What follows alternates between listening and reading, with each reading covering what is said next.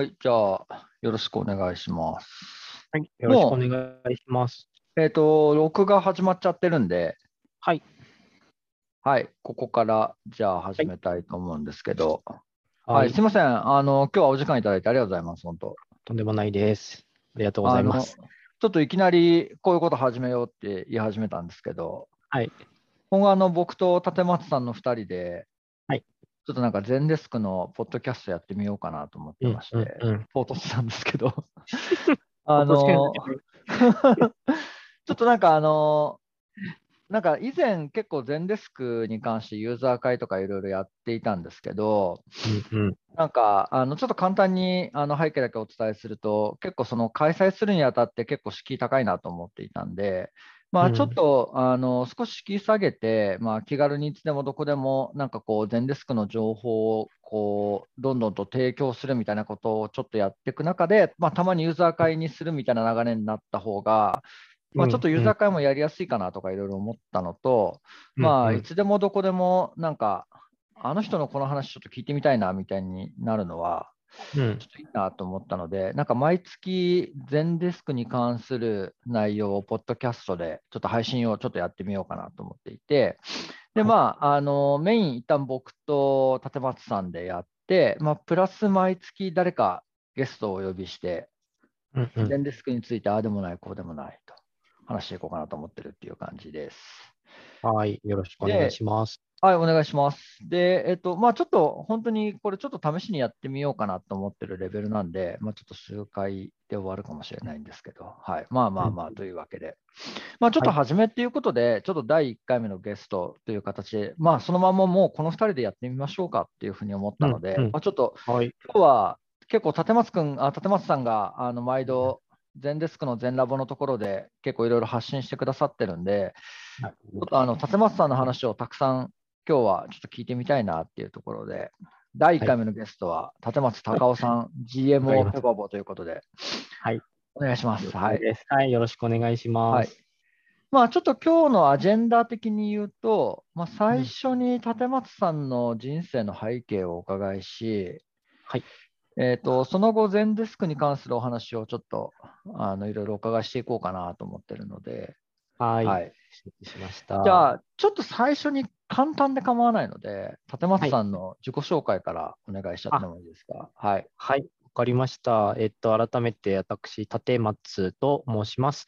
えっと、現在は、えっと、GMO ペパボ株式会社で、に所属しております。えっと、カスタマーオプスという部門を、えっと、立ち上げて、そこに今在籍しているんですが、まあ、うんそのあたりの内容はまたおいおい説明をさせていただければと思います。はい。ずっと、はい、全デスクのに関する業あの会社に所属していて、もうは6、7年ぐらい経つのかな。常に全デスクがある会社を転職先に決めて あの転職したりとかするぐらい全デスクを、あの、ことを気にしながら常に生きております。え、それってもしかして、はい。転職の時の面接で、御社はいサポートツール何をお使いですかって聞いちゃうってことですか？いや、もうもちろん聞きますし、なんだったら、うんあの、そういう転職エージェントとかのサイトで、うん。あの、まあ、ヒットするキーワードとかで探すじゃないですか、自分の興味関心が。うん、大体、まず最初に全デスクで検索かけて、そのジョブディスクリプションとかに、あのはいはい。はい書かれてるってやっぱ増えてるんですよね、うん利用ツール。うん。うん。でそこで全デスクって書かれている企業がヒットするんで、うん。そこを中心に あの見ていったりとかを、まあ、転職していた時期はしてましたね。これ逆にあれなんですかね、あの、休職したいと思った、そのはい。会社さんからすると、休職っていうか、まあ、求人したいなと思った会社、はい。求人情報を出すときに、うん、使用ツールに全デスクって書いておくと、立松さんみたいな人が引っかかるってことですよね、そういう意味で言うと。ね、やっぱそこが好きっていう、うん。まあ、そういう製品が好きな人はやっぱ一定数いるじゃない。はい、なんで、そういう人にとっては、そこ経由で、うん、なんか調べ物したりするから、まあ、僕みたいな人が、あきっとたくさんいると思う。なるほどね。ち ちなみに、すみません、はいあの、実は僕も同じで、全そう全デスク導入していただく、もしくは全に全デスクを導入していることを約束いただける会社さんじゃないと、うん入社しないって言っちゃってますね、僕も。強いですね。はい、あそうそうですね。ぜはい、やっぱりあのツールとね、あの実績って結構、あの直結したりとかするので、そうですね。はい、うん。まあなので、まあまあまあ、ちょっとその辺の話もちょっとおいおい。お伺いできればなと思うんですけど、はい、ちょっとあのはい、そもそものアジェンダに、ちょっとはい。あの、いきなり最初なんですけど、これ関係あるのって思いながらも、その立松さんのパーソナリティをちょっといろいろと最初深掘りしていきたいなと思っているので、はい。簡単にあの生まれと育ち、もうだいぶ戻りますけど、はい、そうですね、最初の生まれはい、生まれ育ち、学生時代の、まあ、部活、高校ぐらいまでをざくっとお話ししていただけると、はい。嬉しいんですけどえーとはい。だから、生まれは、えっと、愛知県名古屋市はいはいはい。で、高校まで名古屋で、あの、普通に行っうんました。うんうんで、まあ、あの、ブラスバンドの部活に入って、で、サックスを吹いてましあ、サックス？た。うん。あ、そっか、はいそうですそ聞いたことあるな。あ、本当ですか？そう、ずっとやってて、へえ。で、大学も、大学からは大阪に行っうんうんて、うんうんで、大阪で、えっと、うん外国語大学だったんですけど、うんうんうんあのスペイン語っていう言語の専攻に入って、でそこで、まあ、スペイン語とか、まあ、国際関係の勉強を、うんまあ、するつもりだったものの、あのサックスがすごい好きだったので、うん。大学でも、まあ、そのサークルというか部活に入り、うん。で、所属がまあジャズ圏だったんですけど、ジャズ研究部。そっちにまあ入り浸って、うん。大学時代はほぼ、うん。あの学問に何も勤しまないまま卒業した、あの良くない道をさまってあ、そうなんだ。え、ちなみにそんなにサックス好きってことは、はい。今もやってるってことですか？あー社会人以降も、えっとバンド組んでやってたりとかはしてたあ、そうなんだ。そうです、そうです。ただ、あの。まあ、いろいろバンド解散だったり、うんあとは、まあ、やっぱサックスって首に負担すごいかかるんですけど、うんうんうん。で、僕、それがきっかけかわからないんですが、首のヘルニアになっちゃいまして、あるよね、そういうのね。なんか音楽関係者からそういう話よく聞きますね。結構もう、この首で重いもの支えられなくなっちゃったっていうのもあって、あんま今、触れない感じですね。うーん。うんこのここ1、2年もサックスはじゃあやれてないってことですか、家でやったりしないんですか？楽器は置いてあって、まあ、たまにめでたりはしますけど、うん。あの、やっぱもう、ほんと数年、3年ぐらい、4年ぐらいかな、はもう触れない、触ってないですね。へーあ、ふ吹いてないですね。ちなみにサックスって、なんかサックスやるとこのいいことって何なんですか？え？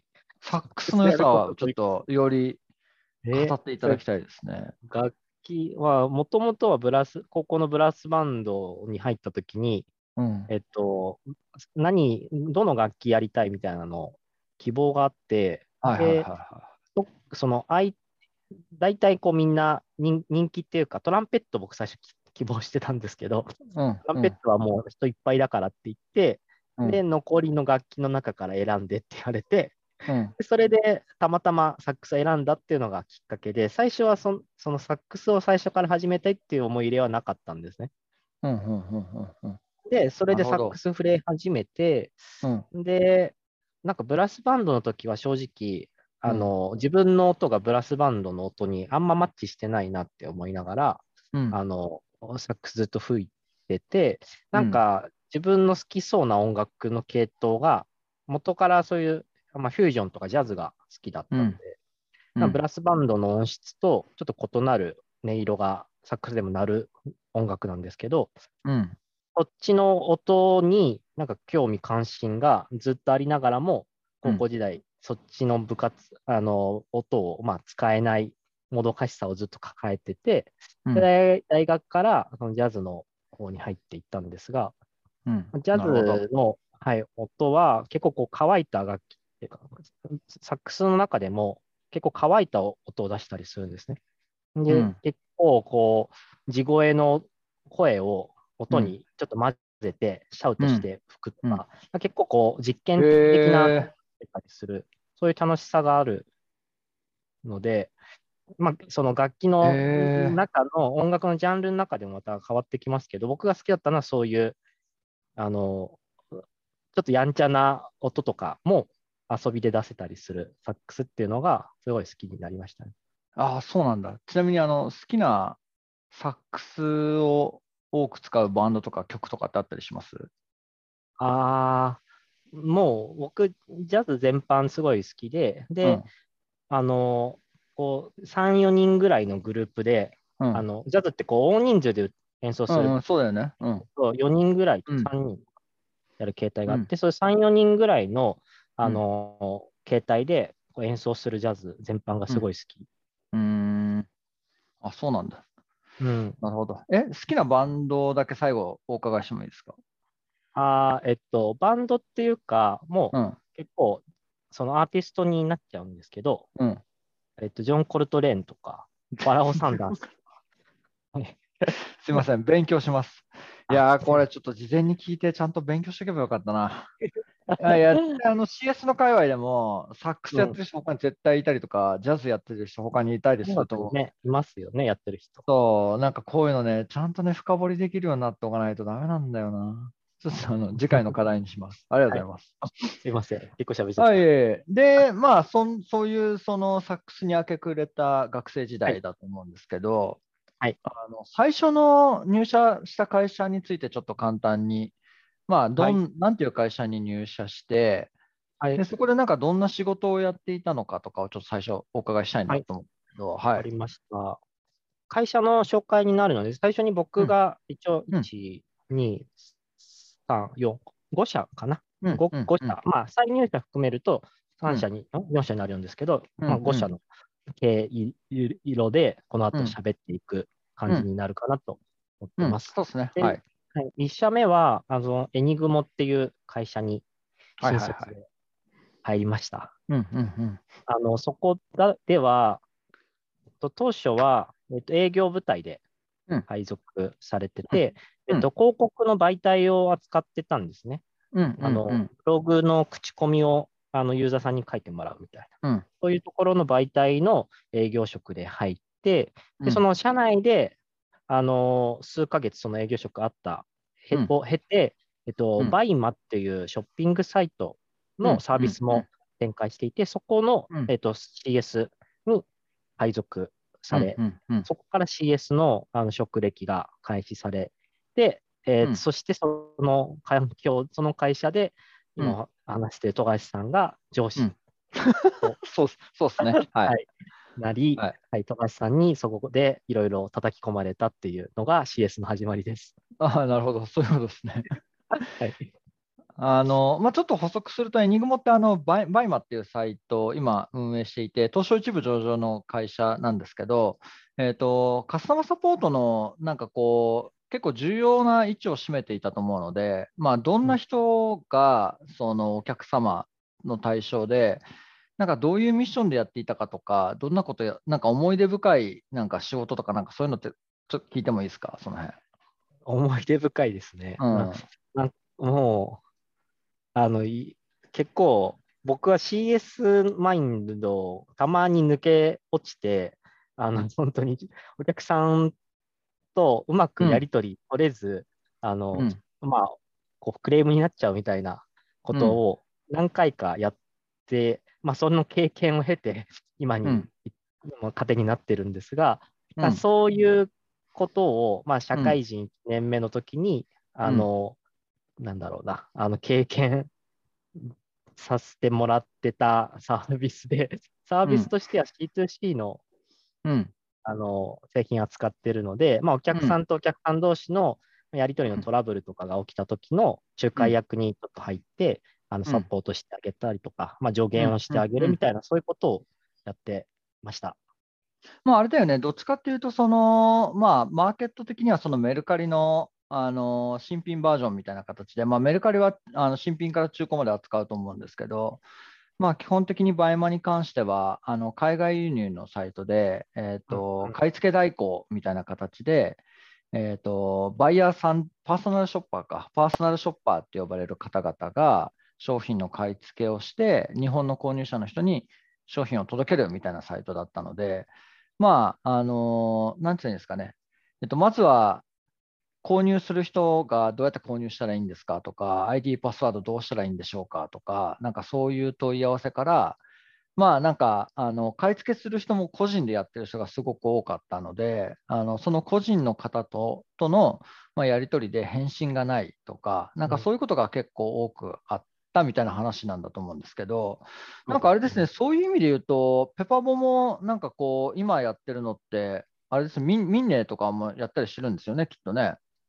そうですね、ミンネっていう製品もへ今、あの現職では使ってますね。そうだよね。だから C2C、まあ C2C もしくは、その、なんつったらいいんだろうな、スモール B みたいな、あの、うんうんうん C2、スモール B みたいなところをうん相手にしてるようなサービスを、立松さんは結構多くやってるっていうことですよね、昔から。確かに、関わる業界が結果的には、そういう C2C の製品を扱ってるうんサービスに携わってるっていうのは、確かにありますね。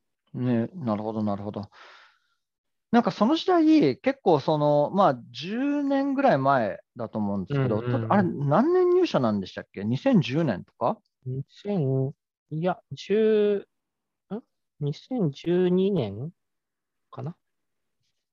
ちょっとさえっと、2009年です。ごめんなさい。2009年入社です。ああ、なるほど。その時代のなんかカスタマーサポートと今のカスタマーサポートってなんか違ったりします？ああ、もう全然違って、もともとは、その当時って、まあ、メール対応と電話対応をやってたんですけど、うん。えっと、まあ、メール対応がメインで、でうんメールって言っても、やっぱり、その今、ゼンデスク使ってる人、まあゼンデスクから入った人かはあんまり感じないかもなんですけど、そのうん。メール普通に Gmail みたいな受受信ボックスに問い合わせが入ってきて、うん。でそこにまあ返信をしていく感じになるんですが、うん。一人でサポートやってるわけじゃなくて、チームでやってたりするんで、うん。そ、のたどの対問い合わせを誰が今やってるかとか、うん。この辺の管理とかって、うん。べらぼうに難しかった記憶が。それあれだよね、あの、ベッキーとか使ってたって話だよね。あ、そうですね。ベッキーとかいうツールとか、まあ、いろんなそういうツール使って。た時に、いや、はい超懐かしいですね。あの、これ聞いてる方、どのぐらいわかるかわかんないですけど、あの、20代の人は多分、多分わからないであろうメールソフトで、はいあの、高性能メーラーということで、ベッキーだったりとか、あとサンダーバードも使っていたんでしたっけあのサンダーバード使ってましたね、私は。そうだよね。はい、ああ、なるほど。それで、えっと、カスタマーサポート対応をやっていて大変だったっていう話だってことですよね。そうですね。もうメールのツール、普通のメーラーでやってる感じだったので、うんうんそのうん。あ優先度付けとか役割の分担とか、そういうツールではな,、なかったので、うん。なんかその運用フローをうん。アナログで管理して、うんこのうん。うん問い合わせはこの人が回答してねとか、そういうなんかうんやり方を作っていくところが一番大変だったなって思いましうんなるほど。た。はい。わかりました。で、じゃあ、まあ、そこでた多分いろいろされていたと思うんですけど、はいえっと、何もなければ僕、ちょっと次の会社さんの話に移ろうかなと思うんですけど、なんか話残したことあります？このエニグモの話のところで。大丈夫ですか？そうです。大丈夫です。はい。じゃあ、えっ、と、次、ペパボさんに行かれると思うんですけど、これ大体何年ぐらいからペパボさんに転職してい。たんでしたっけ、はい。えっと大体エニグモ時代で、えっと、2年半年ぐらいかな。うん在籍して、その後ペパボに、うん。うんじゃあ行きました2011年とかか。えっと、2012年から、うんうんうん。なるほど。はい。で、そこは、そこでもやっぱサポートやってるっていう感じなんですかね？そうですね。そこではどちらかというと、あのペパボっていろんな製品取り扱ってるんですが、うんえっと、その時時は、えっと、ヘテムルっていうレンタルサーバーの。あのまあ、テクニカルサポート系のあの CS を、はい、に配属され、てます。なの、で、C2C の問い合わせ対応の性質とはだいぶ変わって、うんあの、なんだろう、サーバーの設定周りの質問だったり、うんうんうんあのバージョンアップの設定の方法とか、その辺の相談を受けてうんるみたいな、そういうやり方、そういう CS の役割で仕事してました。ああ、なるほど。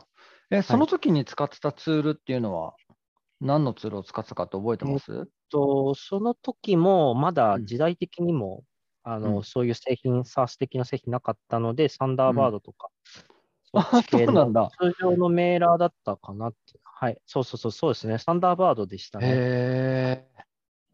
あ、そうなの。ペパパさんでもそういうの使ってたんですね。もう当時は、はい。へえ、ベッキー、もしくはサンダーバードで。そうっすね。なるほど。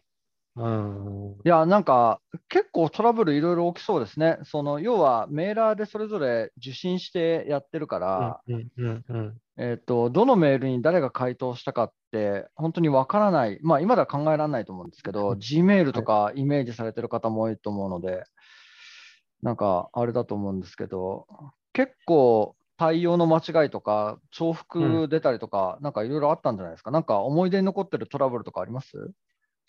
そうっすね。まあ、やっぱ、ここもエニグモと同じような感じになりますね。あの、お問い合わせのフラグ付けとかが存在しないので、うん。なんか回答を作ってたと思いきや、他の人も同じ問い合わせの回答を作ってて、うんうん あ、作った意味なかったみたいな、うん。うん。こういうバッティングが起きたり、うん。まあ、そうですね。うんあの、なるほどうんなんかやっぱ、いろんな画面を遷移するうん。仕事でした。あの、ペクックパッドじゃない、エニグモの時は、うん。あの、問い合わせのメーラーと、うん。お客様の会員情報のページ見るだけでいいんですけど、うん。ペパボー、まあ、レンタルサーバーのサーバー関係なので、うんえっと、回答にかける調査とか、うん調べ物とかうんのログ調査とかが入るので、うん。なんかお客様の会員情報だけじゃなくて、うん。サーバーの設定周りの仕様とか、うん。もうわからないところは自分でまたグググるとか、うん。なんかそのうん。辺を駆使しながら、いろんな画面見て回答するっていうのが、うん。なんか思い出深いですね。うん。ななるほど。うん。ちなみに、あの、ペパボにおいて、はい。あの、ちょっと参考までにど、どんな問い合わせが多かったんですか？一番。こういう問い合わせが多かったですね。まあでも、多いのはやっぱり、うん。ログインできないのは多いですよね。ああ、なるほどね。はい、そこはエニグモ時代も変わらなかったなって思いながら、やっぱログイン情報をうん何かしらのきっかけでもううんメールアドレス、うん昔のアドレスとかも使えなくなっちゃったとか、うん。そういうきっかけでお問い合わせされることは多かったですよね。うんなんか、確かに、なんか10年ぐらい前って、結構ログインできないみたいな問い合わせめっちゃ多かった記憶があるんですけど、うんうんうんうん。あの僕、その前がニフティとかだったんで、その接続認証の ID とパスワード分かりませんとか、うんうんうんでもなんか最近あんまりそういう問い合わせってあんま見ないなと思ってるんですけど、立松さうんんどうですか？そうですね。確かに。いまだに見る。あでもまあ、ログイン周りは、やっぱうん問い合わせのランキングの中で言っても、比較的やっぱ高いところは正直あっそうなんうん。うん、そうですね。やっぱめあの逆に最近って、その SNS 認証とか、うんうんうん。まあ、ツイッターでログインっていうのとか、そういうログインの幅が広がってるじゃないですか。うんでそうすると、今度は逆に、自分はメールアドレスで登録してるのか、うん。そのツイッターでログインすあわかるしてるのかとか、わかる。あうん分からなくなって、うんいろいろ試したけど、よく分かんなくてされるとか、うん。そういうケースが、また新しいやり、なんですかね、ルーあの問い合わせとして入ってるかなっていうのは印象としてあります。確かに。ありますよね、自分たちでも。うん。あるあるある、全然ある。うん、なるほどね。へえ。そっか、ちょっと俺が今使ってるサービスはメアドだけなので、基本的にはい、は。はい。Facebook 認証とか Twitter 認証とか Google 認証もないので、そのなんかそういう多岐にわたるパターンがちょっとないんですけど、自分が使ってる立場から言うと、はい。なんかこれどれだっけみたいなのは、やっぱ結構多いなっていう気が。ありましたよね。うん、なんか一つ、一時代前は結構 Facebook 認証使ってたんだけど、最近ってもうはい Twitter の方が多いんじゃないかとか、Google アカウントでやってんなとか。はい。そうそうそう。あれはまあ、製品によりますけど、あの、うんそう、ログインが別々になって、別々のアカウント作っちゃって、それぞれで別々のその取引情報とかがはいはいはいはい。残るとか、そういうので情報マージする、統一するとかで、まあ、お断りするとか、そういうところの対応とかはまた別の性質で、はい、うん始ま、生まれてるなっていうのはあります。なるほどね。面白い。ありがとうございます。はい。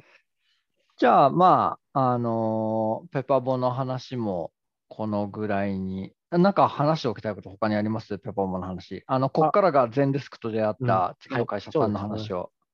はいあるんです。ペパボは、はい、またこの後ももう一度出てくるので。ああ、そっかそっかそっか、そうだ、確かに。じゃあ、言い残したところがあったら。はいじゃあ、えっ、と、次の会社の話をちょっとお伺いしたいんですけど、次が確かクックパッドさんに行ってるんだよね。確か。はい、そうですね。クックパッドにその次、うん。いました。なるほど。これは何年から何年ぐらいの在籍？えーっとですね、ここは4年ぐらいで、2014年から2018年の間にうん在籍してました。うん一番。長いかな？あ、今、あの、ペパボが長くと同じぐらいかな？はい、になります。うーん。そっか。えっ、と、最初もともと、えっ、と、多分クックパッドと、あと、もう一社入れてた後のペパボさんのところで、まあちょっといろいろお伺いしたいなと思うんですけど、クックパッドに最初入社しようと思って、何をやりたかったかとか、なんかそういうのって覚えてます？ああ、クックパッドでもともとなんかやりたかったのは、うんえっと、まあやっぱ 2C のお客さんに直接、なんだろう、まあ、 BUYMA 時代の toC の思い出って結構強くて、うん。なんか、いろん、たくさん問い合わせが来るんですよね、 BUYMA って。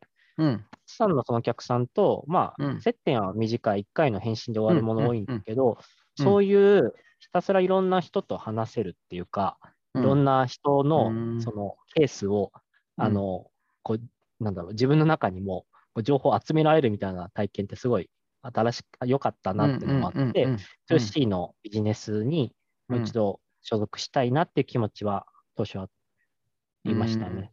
結構なんかあのーもっとお客さんと身近でいたいとか、うんうん。その、ななんて言うんだろう、2B のお客様っていうよりは、本当に一般消費者とうんうん結構その、のお客様のサポートやるって面白いって思う人結構いるよね。はい、そうですよね。やっぱうん。直接なんですよね。一番直接的な最前線で、うん。そのまんまの声をすぐ聞けるっていううところって、ん。なんかやっぱ感動体験とかも違うところもあるので、なんかその辺って結構 2B とは違うよね。なんかね。そうですね。なんか、やっぱビビジネスの要素が入らない、うん入りにくい。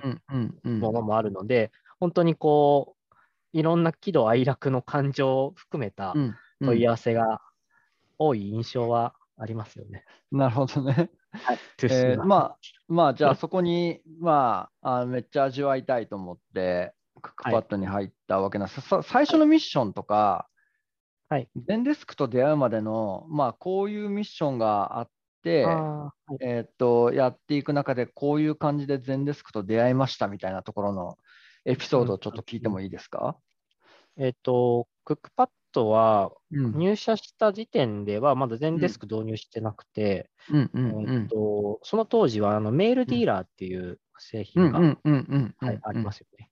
うん。で、そちらの製品を利用して、えっうん。と、問い合わせ対応の業務に当たってました。うん。うん。で、ただ僕がもう入社した時点で並行して、えっと、その製品の切り替えっていうのを、うん。あの、社内で実行していて、うん。大体入社して半年ぐらいで、全デスクに、あうん。の会社が乗り換えを、まあ、終えたタイミングだったんですね。うんうんうん。で、まあ、僕はもともとそういう、まあ、その製品、テクニカル系のサポートずっとやってて、そのテック系の、まあ、あの、ツールとか使いこなすとか、その辺がすごい個人的にも好きだったので、うんあのちょうどその全デスク使い始めるけど、その全デスクをもっとよりこう深くカスタマイズしていくみたいなポジションにちょうど僕がそこハマれて、うん。でそこからゼンデスクのあのうん。製品を使った、まあ、カスタマイズの検証だったり、うん。えっとうん。まあ、CS の体験をもっと上げていく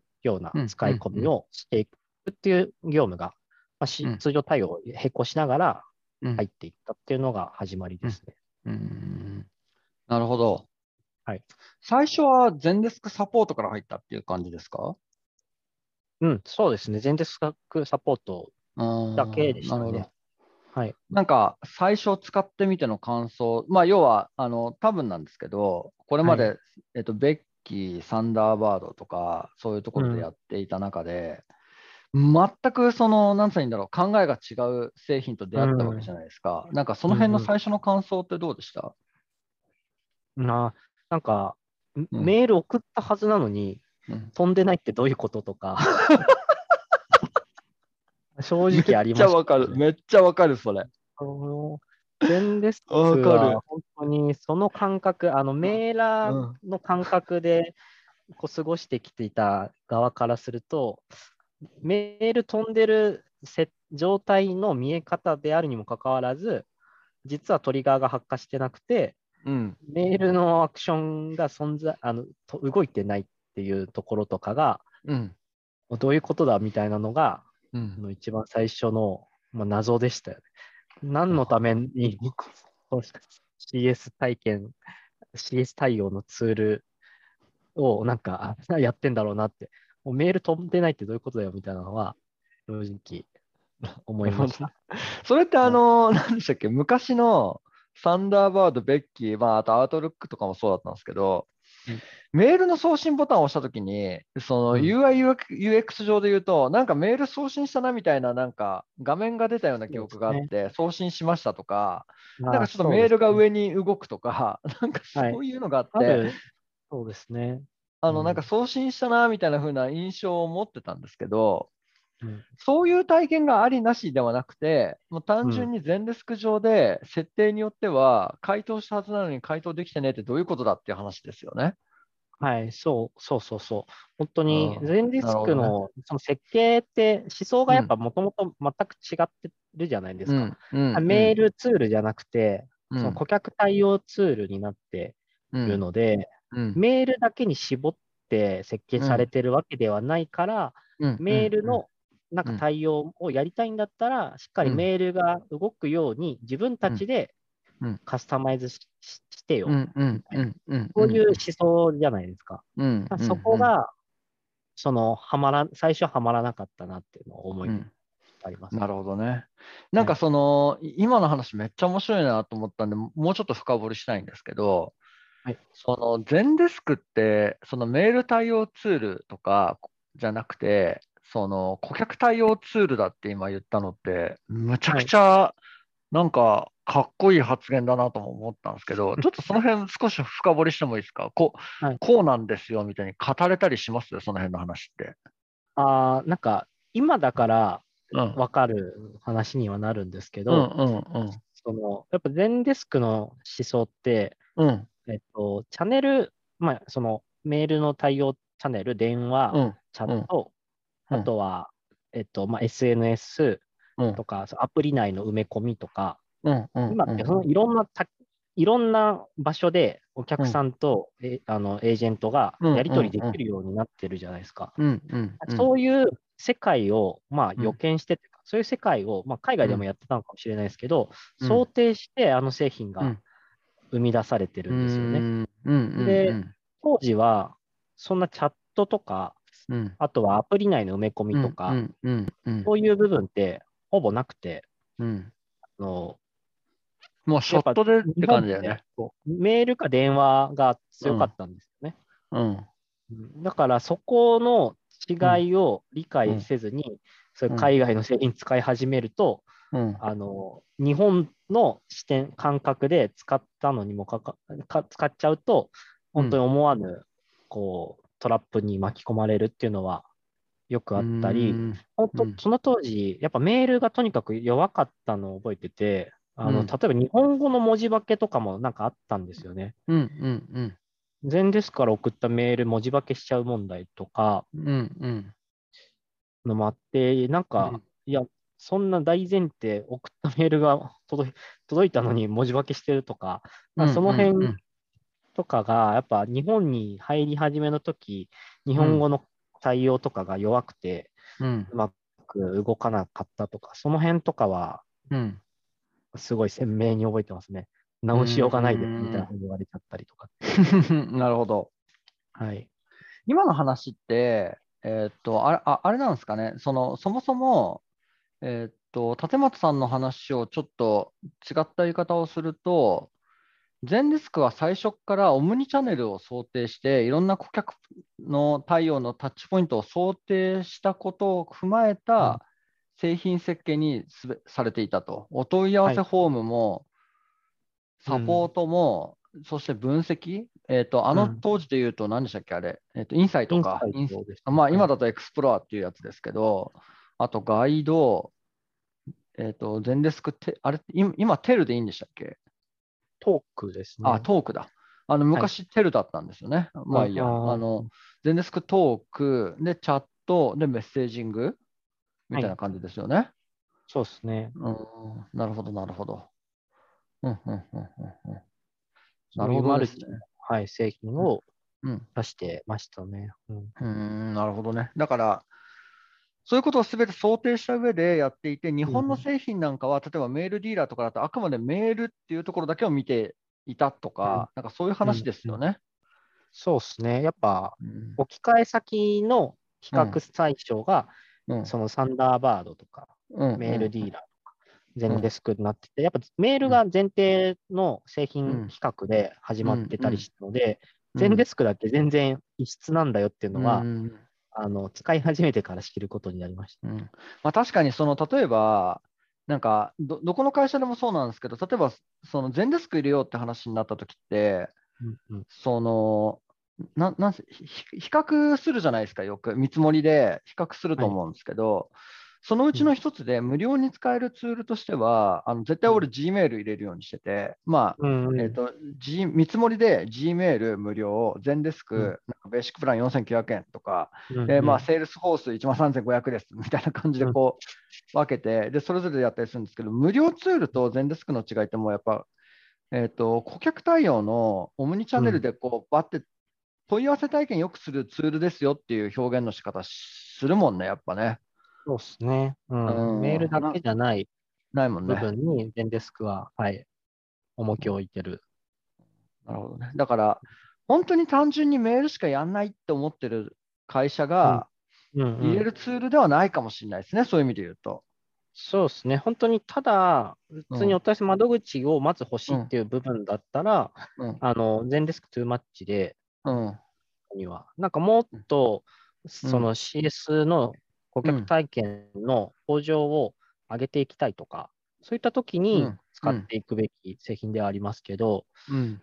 なんか、もう本当にまずは窓口1個だけ置いといて、やり取り始まればいいですっていうところだのスタートアップレベルのところだったら、うん。あのもっとすぐに、まあうん。もっと低廉価で、まあ、むしろ Gmail とかで始められる部部分でも十分に役割は担えるよなっていうふうには思います。うん。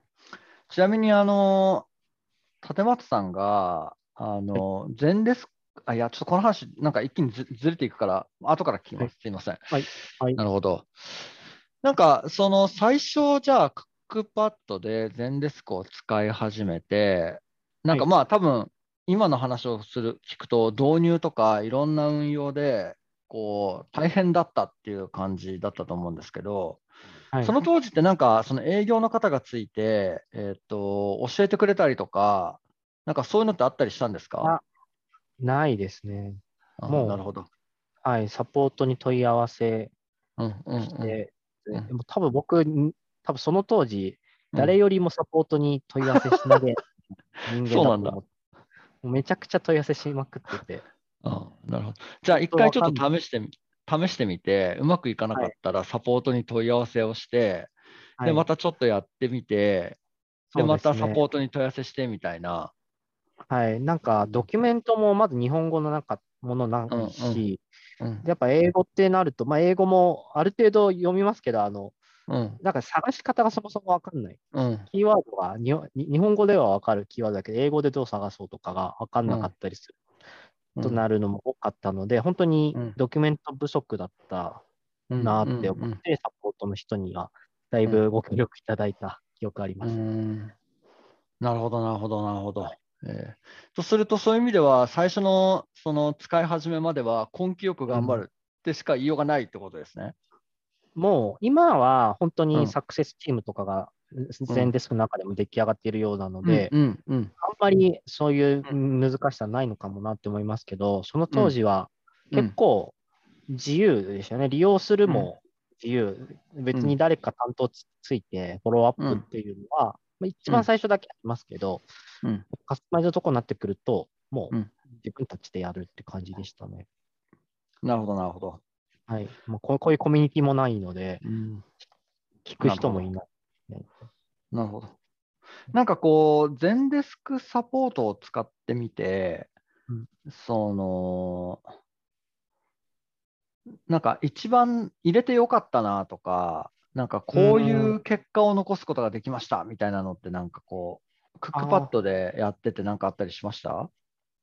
やっぱそういう意味で言うと、ぜうん。その全デスクの強みって、問い合わせのデータの分類とか分析、うんうんはうんその当時からも群を抜いてできて、うんうんうん。で、えっと、CS って、まあ、う価格対応してるけど、それって今どういうそうのん。パフォーマンスなのみたいなうんうな情報を言うときに、返信の数だけ言うとか、うん。なんかそういうことは今までやれてましたけうんうんど、あそれだけじゃなくて、えっとまあ、もちろんそのお客様の満足度の計測だったり、うん。まあ返信にかける時間とか、うん。あとは、まあ、お問い合わせの分類をよあの、うん。ラベリングつけられるので、分類ごとのその月別の推移だったり、何かキャンペーンとか、アプリのリリースだとか、不具合とかがあった時の反響数、うん。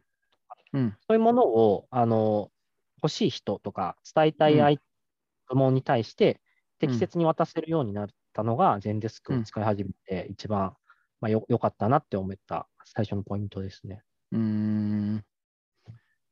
なんかあの、全デスクサポートにおいて、その優秀な点ってすごいたくさんあると思うんですけど、その分析っていう観点で言うと、やっぱりタグを自由につけれるのってやっぱ結構大きかったりとか、あとうん。左側のあの、あれカスタムフィールドだっけ？はい、そのカスタムフィールドとタグの関係だったりとか、あの辺は本当に秀逸だなって僕は思っているんですけど、うんでそこからの分析でん。分析をして、まあ、ファーストリプライタイムだったりとか、その満足度を、うんうんえーっと上げるようなことをやるとか、なんかそういうのがあの本当に秀逸だなみたいなふうに僕もちょっと思いますね。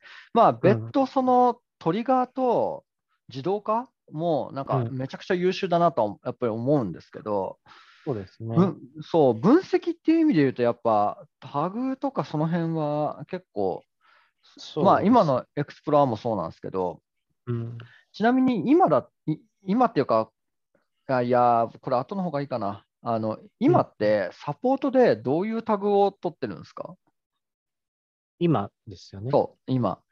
今は、もうタグ、そうですね、僕、まあタグ本当に無無限にうん、取ってるんで、ああ、そうなんだ。あの、まあ、本当に別にタグ、そうですね、制限特に設けてはないんですけど、うん。例えば、もうこれも今、取らなくてもよくなったんですが、今まで直近まで使ってたのは、もうん。うそのアクション、ユーザーへのそのアクション、まあ、何のマクロを選んでとか、何のトリガーが発火してとか、そういったところに全部選ばれたとか、発火されたトリガーとかタグの、えっと、うん。あトリガーとか自動化とかマクロのうん。タグがつくような設定をしてたりしてて、うん。でそれ設定すれば、あのマクロの利用のランキングとか、うん。トリガーがそのまあ、なんか調査があったときに何のトリガーが発火してたんだろうかとかの振り返りを、あのうん。抽出しやすくしてたりしたので、うんそういうんタグ付けをしたりとか、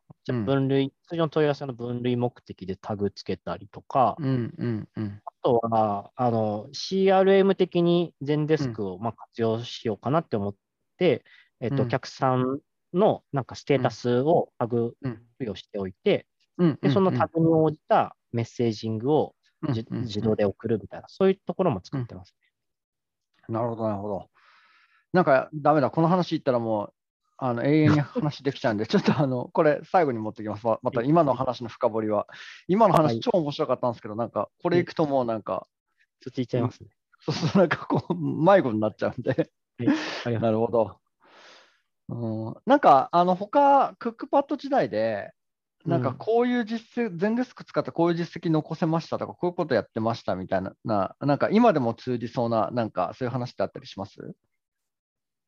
なんか俺、なんか前聞いた記憶で、なんなんだっけ、ログイン、ログインした後、ん？ログインができなくなったユーザーの後追いとかをするようにして、うん、なんか。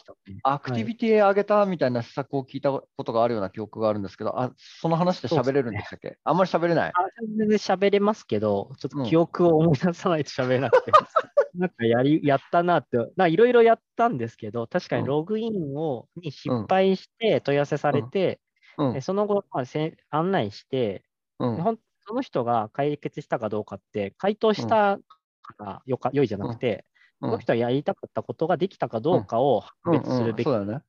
の当時思って、うん。で、えっと、その当時は、えっと、そういうログインができなかったっていうラベルがついたチケットのお客様の、えっと、後追いを翌週とかに、えっと、本サービスのササービスサイド側のデータベースの方にセスして、うんえっと、ログインができたかどうかっていうのの検証を行い、うんで、失敗してた人に再連絡を行うっていうところをやってました。うんそれってなんか、えっと、ログインした人は、これだけ、えっと、経営貢献がするとか、LTV が上がるとか、そういうのがなんか方程式としてあったんでしたっけ、その当時って。そういうわけではない。そこは、そこまで見越した、あうんの動きではなかったですね。本当に CS のもてなしの精神で、うんうんうんうん。はい、あのやっぱユーザーさんが本当に解決したところまでうんを我々は、責任範囲に持つべきじゃないっていうのでうん動いてた感じですね。なるほど。その最初、ログインできませんっていうお問い合わせがあったら、ログインできないっていうラベルを貼っといて、メール回答して、はい。で、翌週とかにそのラベルと,、えー、と ID で検索をして、はいえー、とサービス側の DB とか SQL 叩いて、その人がログインできたかどうかをチェックして、できていたら、丸とする。まあ、例えばはい。前週の問いログインできないっていう問い合わせが60件あったら、60件中何件解決していたのかとか、うん。でそれでなんか例えば、率が低かったら、さらに、えー、と率を上げるための施策とかもいろいろやってたっていう話ですよね。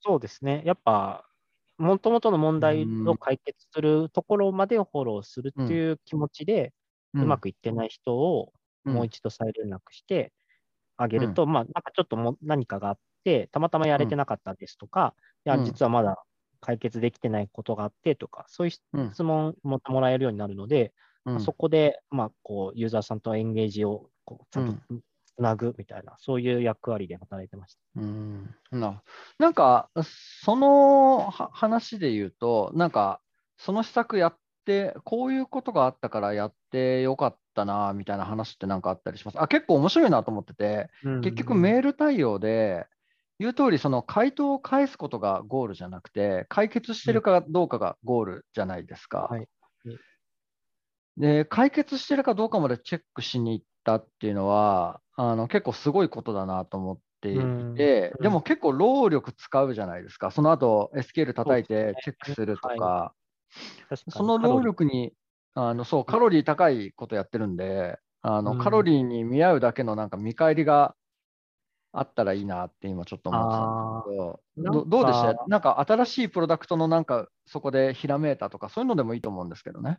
あえっと、結局は、やっぱ最終的には、うん。クパッドの精神って、あの、うん。ユーザーが困った状況を起こさせないことが大前提なの。で、うん。プロダクトへのフィードバックをうん。結構しっかりやってて、うん。えっと、まあ、そういうことまでしてあげないと解決できない人が世の中には、うん。まあ、生まれているので、もっともっと入り口のところで、うん。えっと、プロダクト側のナビゲーションの開発、改善で、ログイン周りの,、あの開発をもうちょっとこう分かりやすくしてもらうとか、うん。そういったところに活かしてもらう、まあ、えーやり方はしてましたけど、うん。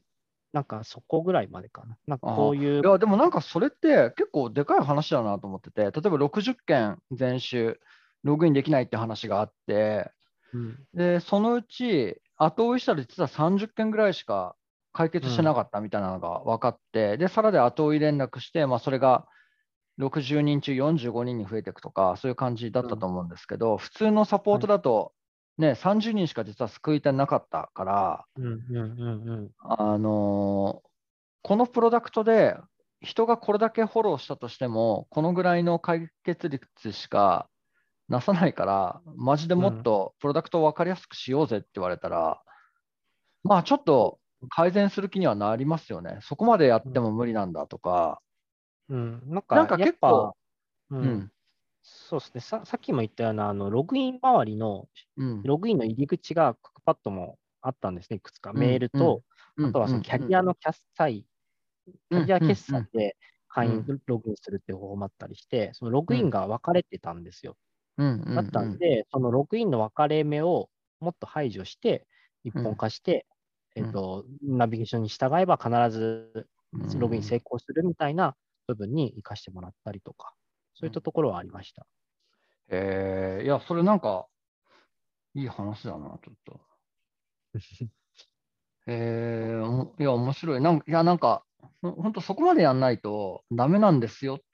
ね、なんかプロダクトの人にフィードバックしたときに、うん。その、ある程度お客様とこう、接点がある経験をした方は、なんか分かってくれるんですけど、ディレクターとか、まあ今で言うと PM、プロダクトオーナーとか、まあそういう人たちってやっぱなんか、それがうまく伝わらない時もあって、うーん。だから、んなんか、あのーそこまでやっても、これぐらいまでしか理解されませんって言えるのって、なるほど、いやいやいいやいや、すごい、あの、いいフィードバックにつながるなと思って、な、なんか、うんなるほどね。そうですね。結構、プロダクトに還元するっていう活動が多かったかなっていうのはありました。うん、うんなるほど、なるほど。はいありがとうございます。え、ち、ちなみになんか他にもう一つ、このクックパッドでやったところで、そのうんゼンデスクの運用と絡めて、なんかプロダクト改善しましたとか、そんなエピソードあります？プロダクトの改善か。まあ別にそこで限らなくてもいいんですけど。そうですね。うん。うーん。FA、そうだな。あんまり、あんまりないかな。OK です、OK です。わかりました。まあちょっとすいません。あの、今回アジェンダも送らずね、あの、急にはい会話してもらってるんで、すいません、本当に。うん。なんか細かいところはずっとやってたんですけど、うん。まあ大型案件的な部分で言うと、ログインのところがメインで、うん結構時間かけてやってました。うーん、なるほど、なるほど。わかりました。ありがとうございます。はい。じゃあ、続いてなんですけど、えっと、まあ、この後、えっと、次の会社に行って、えっと、その上で、えっと、今のペパボにいると思うんですけど、ちょっとあの時間もなくなってきたので、はい。ペパボ、あの今やってるところをちょっと中心的にお話をちょっと聞きたいかな。なので、ちょっとはい。ペパボ、あの、まあ、えっと、今、もともと2012年にペパボ入ってて、その後2年間行って、クックパッドに行って、で、もう一社絡めてからまたペパボに戻ってると思うんですけど、はい。出戻りに関するは思いも含めて、ちょっと簡単にペパボで今何やってるかっていうところまでお伺いしちゃってもいいですか、わかりました。ちょっとあの、えっと出戻りに関しては、なんかすごく、うんあの、興味深い話だなと思って、ちょっと聞いてみたいな。うーんうんあ、はい。まあ、うん。まず出戻りについては、まあ、うん。ありがたいことに、あの、お声掛けをいただけて、うん。あの、そこで、やっぱこう、うん。タイミングって、転職ってあると思うんですけど、のタイミングがうまく重なったことが良かったなっていうので、えっと、ありました。で、もともと離れた理由も、あの、うネガティブな要素はなくて、本当にキャリア、自分の経験とうん。か積む、まあ、修行に出るみたいな気持ちで、クックパッドに行ったりとかしてたところもあったので、うんあの、なんかまた昔の会社うんに戻って、いろいろ学んだことを、こう、うん広げられるのいいなっていう気持ちもあったんで、うんあの、取った次第です。うん結構なんか、あの昔のメンバーもお多くいたんですかね、戻った時は。あもう全然、はい、いらっしゃいます。ああ、そうなんだ。なるほど。じゃあ結構お互い分かってるし、みたいな。あ、そうですね。なんかやっぱ戻って結局部門また別になっちゃってたんで、うんあの、直接の業務上で絡むところは、ん絡めたメンバーは少ないんですけど、う。うんんけど、やっぱなんか同じ空気を その当時一緒に過ごしてた人うんっていう感じでの、あの、過ごしやすさとかはありましたね。うん、なるほど。あれ、ペパボに戻ってからもうどのぐらい経つんでしたっけ？三年ぐらい2019そうですね、3年。ああ、そうなんです。うん。なるほど、なるほど。じゃあ、そこの3年間、何をやっていたかを、ちょっと、全デスク絡めながらお話をお伺いしてもいいですか？えっと、戻ってきた、その当初はうんカスタマーサクセスの部門で、うんえっと、全デスクはぶっちゃけうん。一時期、まあ、半年か1年ぐらいかな。うんほぼノータッチの期間が多かったうん。うん。うん。です。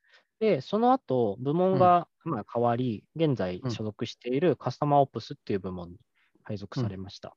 でうん。ここでは、あのカスうん。えっと CS 職の、まあ下の基盤を支えるチームみたいなな。使いで、えっと、立ち上げて、うんえっと、基盤作りですね。CS のメンバーのみんながもっと快適に活動できるような素地を作ったり、まあ、うん。そのワークフローを整えたりデータをあの見える化するみたいな、そういう役割で今に至ってうん。ます。で、特になんか注力している部門ってあったりするんですか？例えばええ、あのミンネやってますとか、なんか何々のところを一番多く関わってますみたいなのってあったりするんですか？サービスは。そうですね、私は、あの、ペパボの中でも EC 関連のうん。サービスに多く携わってて、あのペパボってホスティング、さっき言ったレンタルサーバーのビジネスもあれば、うん。うん。えっと、EC 関係の絡みショップとか、うん。うん。すずりとか、そういう事業ドメインあって、そっちうのん。プロダクトに、えっと、積極的に関わる仕事が多いです。うーん、なるほど、なるほど。じゃあ、一旦その立松さんがこういろいろやってるのは、カラーミーとか、あとははい。すずりとかを結構多く関わってるっていうふうに思ってればいいってことですね。そうです、そうです。うんなるほど。うん。うんうん、で、えっと、ここで、そこえっと、ここのカスタマーオプスで、ちょっとなんか簡単に、えっと、その、多分カスタマーサポートの人がいたりとかはい、えっと、サクセスの人がいたりとかすると思うんですけど、この辺ははあれなんですかね、サクセスでいうと出品者の方々のエンパワーメントみたいな形のところでオンボーディングをやったりとか、なんかそういうことをやっていたり、まあ、あとうんサポートっていうと、その購入者の方々が、なの問い合わせに対してどんどんと受けていっている。まあ、はい出品者もか、出品者もちょっとした疑問のところは聞いているとか、そういう感じでやってるっていう感じなんですかね。そうですね。あの、その当初はサクセスの部門とサポートの部門っていうのがそれぞれあって、で、うん。それぞれで、えっと、全デスクを当然使って動かしてました。で、うんえっと、カスタムオプスの役割だわでは、えっと、まあ、全デスクの問い合わせの、こう、まあ、運用を効率化させるってところは基本的にあるんですけど、それ以外にも製品側のサービスの DB と、うん。あのの情報を、まあ、全デスうク持ってきて、でその情報を掴んで、えっと、なんかユーザーさんへの回答時に、なんかもうプラスワンセンテンス付け足して回答してあげるとか、うん。その辺を、まあ、できるような、あの、対対カスタマーメンあ CS のメンバー向けのあの、CRM 的なものを作る。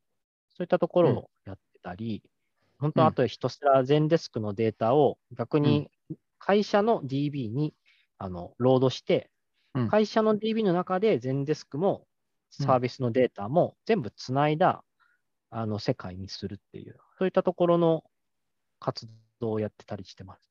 なるほど、なるほど。ちょっとあのシンプルに立ち返って、今の例えば取り扱っている製品でいうと、サポートとか、多分エクスプローラーとか使ってると思うんですけど、他になんか、立松さんが関わった全デスク製品で、なんかこういうの導入してますとかってあったりします？えっ、と、そうですね。今はサポート、あとチャットも使って、トークも使ってますね。うんでうんあとはヘルプサイセンター、ガイドですね、も使ってるのと、うんそうですね。で、逆にエクスプローラーは離れてますね。あ、そうなんだ。あまあ、API でも全部 DB 側に投げちゃってるってことか。そうですね。やっぱエクスプローラーの課題がどんどん出てきて、データ、うんやっぱさ会社として規模が大きくなると、うん。全デスクのデータもすごい多くて、うんうんうん。エクスプローラーで全、うん。あのデータ出すまでのうん。時間とか、処理の重さとか、うん。結果が返ってくるまでの時間とかが、本当にストレスが溜まっていったのはあって、離れてますね、今。えーじゃあ今、エクスプローラーを使うんじゃなくて、API で直接叩いてデータ持ってきてるってことですか？そうです。今は全デスクの、はい、あのー API 経由で、うん。えっと、なるほど、なるほど。はい、DB に全部ロードして、そこから、あの活用するデータを、まあ、うん。あのまあ、で、こう、ぐるぐるうまく回した、その CS で使っていいデータベースみたいなのをり作ってて、で、そこの中で、例えば、あの、ダッシュボードですね、Google のデータポータルとか、うん。そっち系の BI ツールでうん。数字を可視化したり、グラフ化してます。うん。うん。うん。うん。なるほど。はい。了解です。で、えっと、じゃあ、あれなのかな？えっと、サポートと、えっと、チャットのところと、えっと、サポート、チャット、テル、えーガイド、こう全般使ってると思うんですけど、これどっか、どっから話聞けばいいんだろうな。えっと、そうだな。なんかもう、トータル Zendesk にお世話になってるじゃないですか、その感じから言うと。そうですね、ほぼ、 Sell 以外全部使ってるかな。SFA はあれだよね。あの、多分セールスフォース使ってんだよね。使ってないそもそも。えっと、製品によりますね。ああ、そういうことか。とところもある。で、そこから全デスクに流し込んでるところもある。あ、もうあります。はい。うんちょっとなんか多分、いろんなパターンがあると思うので、えっとはいなんか一つのサービスにになんかフォーカスしちゃって、一番なんか全デスク活用できているパターンの、うん。えっとサイトに絞って会話した方が良さそうな気がしてきたな。カラミーですか、そうなると。そうですね。僕の管轄だとそこが多いかな。はいじゃあちょっとカラーミーの話で、ちょっと一旦限定して会話聞いていった方が、なんか一つ一つ深く聞けるかなと思っちゃうので、で、そこで一回話した後で、えっと、付随でなんか他に面白いとは話があったら、そっちも聞いていくっていう流れにしたいなと思うんですけど、はいはいえっと、カラーミーはセールスフォース、最初 SFA で、ところで。えっと、そうですね。普通に今も使って、あーまあ、まあパーツによりますけどね。うんすべて押すっていうわけではないですけど、要所要所で使って。なるほど。で、契約後は、多分サポートとかガイドとかは全デスク？そうです。メールも全デスク、チャットも全全デスク、はいえーとトークも全デスクみたいな感じはいでやって。。全部そうですおお、なるほど。じゃあ、カラミーはもうナミえーとは全部網羅してますね。っていうことか。なんか、一つの製品にまとめてやるってど、どうですか？なんかやってみて。運用でやってみて、まずは。あ、もう、それはすごいワークしますね。ああ、そうなんだ。うん。データの置き場所が一つになれば、うん。過去ログとかの参照とかもやっぱ容易じゃないですか。うん。うん。うん。ネット管理されてるのうん。で、うん。うん。金のやり取りとか、うん。電話で何話したとか、うん。その辺とかも、あのチケットの方にひ紐づく情報で参照できるようになるので、うん。まあ、僕は直接回答とかもしてないんですけど、うん。うんとするメンバーの子たちにとっても、やっうん。ぱ時系列で後追い前前までのやり取り把握できるっていう面では、うん。マルチチャンネルを全部全デスクで網羅できているのはうん。ありがたいかなっていうふうに感じうてます。んなんか、それを構築するまでの課題って何かありました？特にない、その辺は。もうなんか、やろうよでやってったら、いいつの間にかこうなっちゃってましたみたいな感じですか？なんか、まあ僕が携わって長いところでトークがうん。もう利用してもらってるとかん。あったりするんですけど、まあ、自分が着手した要素でいうと、チャットの導入のところで、うん。まあ、結構課題があったうのがん。記憶してて、えー。うん。あの、うちって、まあ、一つの全デスクのコンテナの中で、まあ、マルチブランド化してるんですけど、うん。えっと、すると、えっと、例えば、まあ、そのまんまの状態で、どっかの、えっと、FAQ ページに全デスクチャット埋め込みますとかってやると、うん。あの、そのチャットを利用している全部のブランドが出ちゃうんですよ。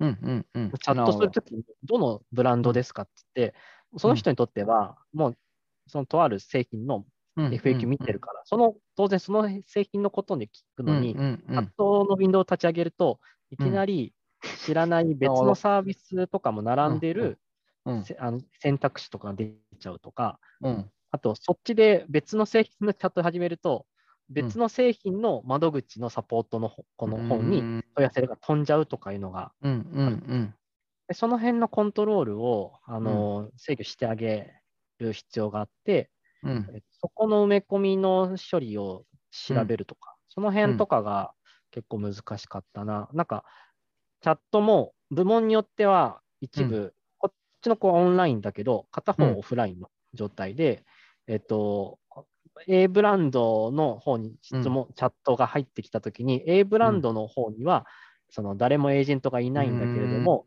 うん。全デスクとしては、チャット上に B ブランドに属するエージェントがオンラインだったから、チャットが空いちゃってるとか、うん。なんかそういう状態とかうがん。起きるので、もうかんちゃんとコントロールした処理をしなきゃいけなくて、でそれうん、全然全デスクのあの、仕様では、その設定とかでは解決できなくて、うん。あのしっかりあの JS とかで埋め込む処理とか、うん。かん確認を、まあ、こう、なんですか、なんかちょっと処理をうん。加えてあげないと使えなかったので、全然一筋縄で始められないじゃんっていうのが一番ありました。ああ、そういうことか。はいなるほどね。じゃあまあその辺はもうあのエンジニアの方々にも相談をして、まあうまくその辺は制御をかけて、えっと今だとまあ統合してスタートできてるってことですよね、今は。そうです。はい、今はそうです。うん、あとなんか、あの立松さんの全デスクの歴をあのこれまで聞いていく中で、あまりなんかガイドを使ったって話を聞いたことがなかったんですけど、ガイドの導入って結構関わってたんですか、これは？特に。そうですね。ペッパーボーに入ってから一番触りって今に至ってるんで、うんペッパーボーからガイドの経歴が始まったって感じでは。え、ガイドの導入も立松さんがやった？えっと、ものにもよってるんですけど、もともともうガイド入れてる部門もあれば、うんえっと、もともと別のツール、CMS 使って、ワードプレス使ってマニュアル作ってたみたいなところを全デスクに全部移行しようとか、そのうん。辺とかは自分が携わってきてます。かカラーミのところは、カラミもうんあの移行してるんですけど、全デスクに。うんそこはうん僕とが、いと、まあ、メンバーの人たちと一緒にやってます。えーガイドはどうですか？実際触ってみて、やってみて、導入してみて。あとは、うん。うんと、まあ、そうですね。あの、ガイド単体の製品とかっていうのもある、世の中にあるんですけど、うん。で、えっと、そういう製品に比べると、まだ弱いなっていう部分、特に検索周りとかなんですうん。が、うん。まあうん。ありつつも、でもう、んその、なんですかね、全然ダメではないっていうか、うん。しっかりあの使える製品にはなってて、FAQ をうん。すっと入れたいとか、うん。なんか FAQ 入れたけど、ちゃんとデータがたま,、たまれる、たまる、まあ、評価ができる FAQ にしたいとかいうときに、うん。えっと、1から、ゼロから自分たちでマニュアルのツール使うよりは、全デスク持ってる人であれば、わりかしこうストレスなく、ここは入れられます。チャットとはちょっと違うところはあります。うんなるほど。なんか、ガイドを使ってみて、えっ、と、ちょっと検索の話、後からちょっと会話するんですけど、はい。えっ、と、他、他製品となんかこう連動させてるところってあったりしますか？例えば、えっ、と、はい。FAQ でここ通ってきた人をサポートでこういう形で対応しているとか、なんかそういうう工夫とかは今やってます？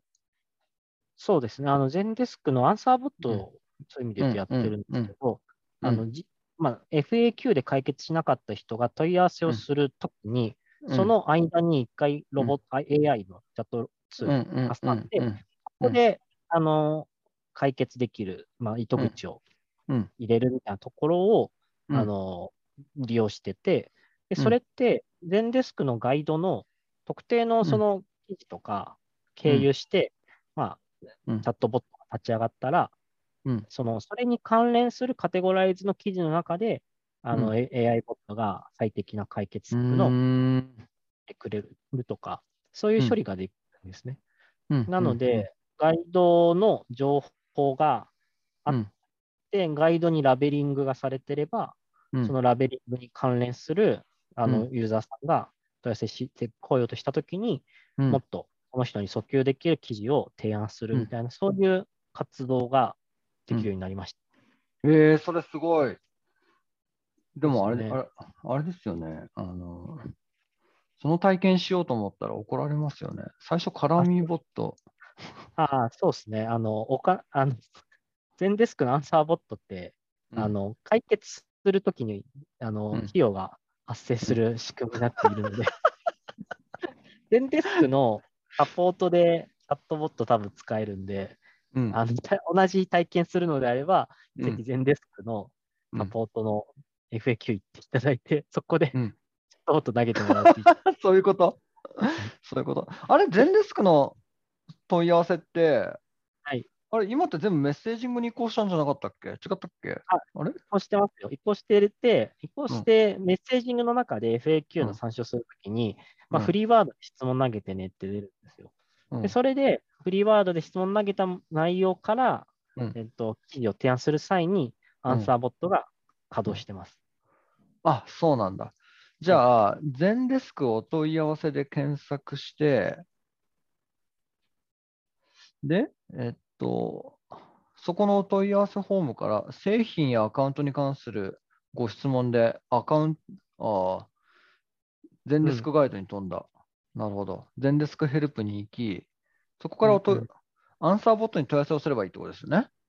アンサーボット立ち上がりますかね立ち上がりますかメッセージング、あ、右下に立ち上があ、る。そうそうそうそう。でうんそこから、あの、会話する感じで、うん質問ごと入れると、うんえっと、記事を提案してくれるようになってて、で、うんえっと、まあ、ちょっとここ、難しい、ちょっと具体的すぎい話になっちゃうんですけど、こここで入れるキーワードって、これ、要は検索結果と何が違うのみたいな話がうんうん。いや、そうなんです。それ聞きたかったです。はい。で、それ、えっと、うんとですね、メッセこのメッセージング経由のうん。あの提案は、結構うん検索キーワードっていうか、うんみんな文章にしないじゃないですか。うんうんうん。ないワードをスペース区切りで入れるだけじゃうないですか。んうんうん。それって、まあ、稼働、アンサーボット稼働するんですけど、うん結局、あの、FA、その記事の検索結果の提案とあんま変わらないんですよ。うんうんで、アンサーボットの、まあ、利点って、うん。でそこから先に問い合わせが解決しなかったときに、うん。じゃあ、その、じゃあ、詳細をお書きくださいって出るんですね。うん。でうん。その時にユーザーさんがしっかりと、うん。まあ、どういうけ件で何に困っててって文章でうん。こ書き込むじゃないですか。うん。で、その文章の日本語を読み取って、最適な記事を提案してくれるっていうのがアンサーボットになってます。うん。なのでなるほど。検索キーワードで、思いもよらぬワードでうん。検索されて、全うん。然検索結果に記事がヒットしなかったとしても、うん。とその後のユーザーさんのコメントの日本語情報から類推されて、うん。記事を提案する際に、ちゃんと記事が提案されたりとか、うん。まあ、あとは単純に FAQ 行かずに直接問い合わせするケースとかについても、うん。あのうん。そのままだったら普通に友人対応、人による対応始まっちゃってたのに対して、うん。チャットボアンサーボットが1回入れば、うん。そこの問い合わせ率を自己解決するユーザーさうん。の率に変換できるっていうのも利点の一つです。うん。なるほど。はい。結構これ問い合わせ減りました？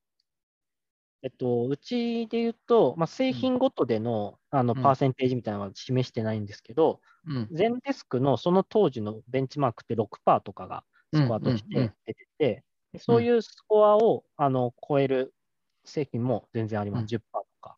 へもう問い合わせになっちゃってたチケットの中で、うん。うん。問い合わせが6%減るとか10%減るって結構大きいじゃないですか。うんうんうんそこの分のあの発生したであろう問い合わせ、あ、人による問い合わせのリソースをうん減らせるとか、うん。ユーザーさんがより簡単、もっと早いタイミングで解決できたところの貢献は、ん。アンサーボットがあってよかったなって思います。うん。これは結構効果があるって言い切れる。ちゃん。とやれば。6%とか10%うん。を高いと見,、見なせるかどうかによりますけど、うちあはー、そうなん。だ。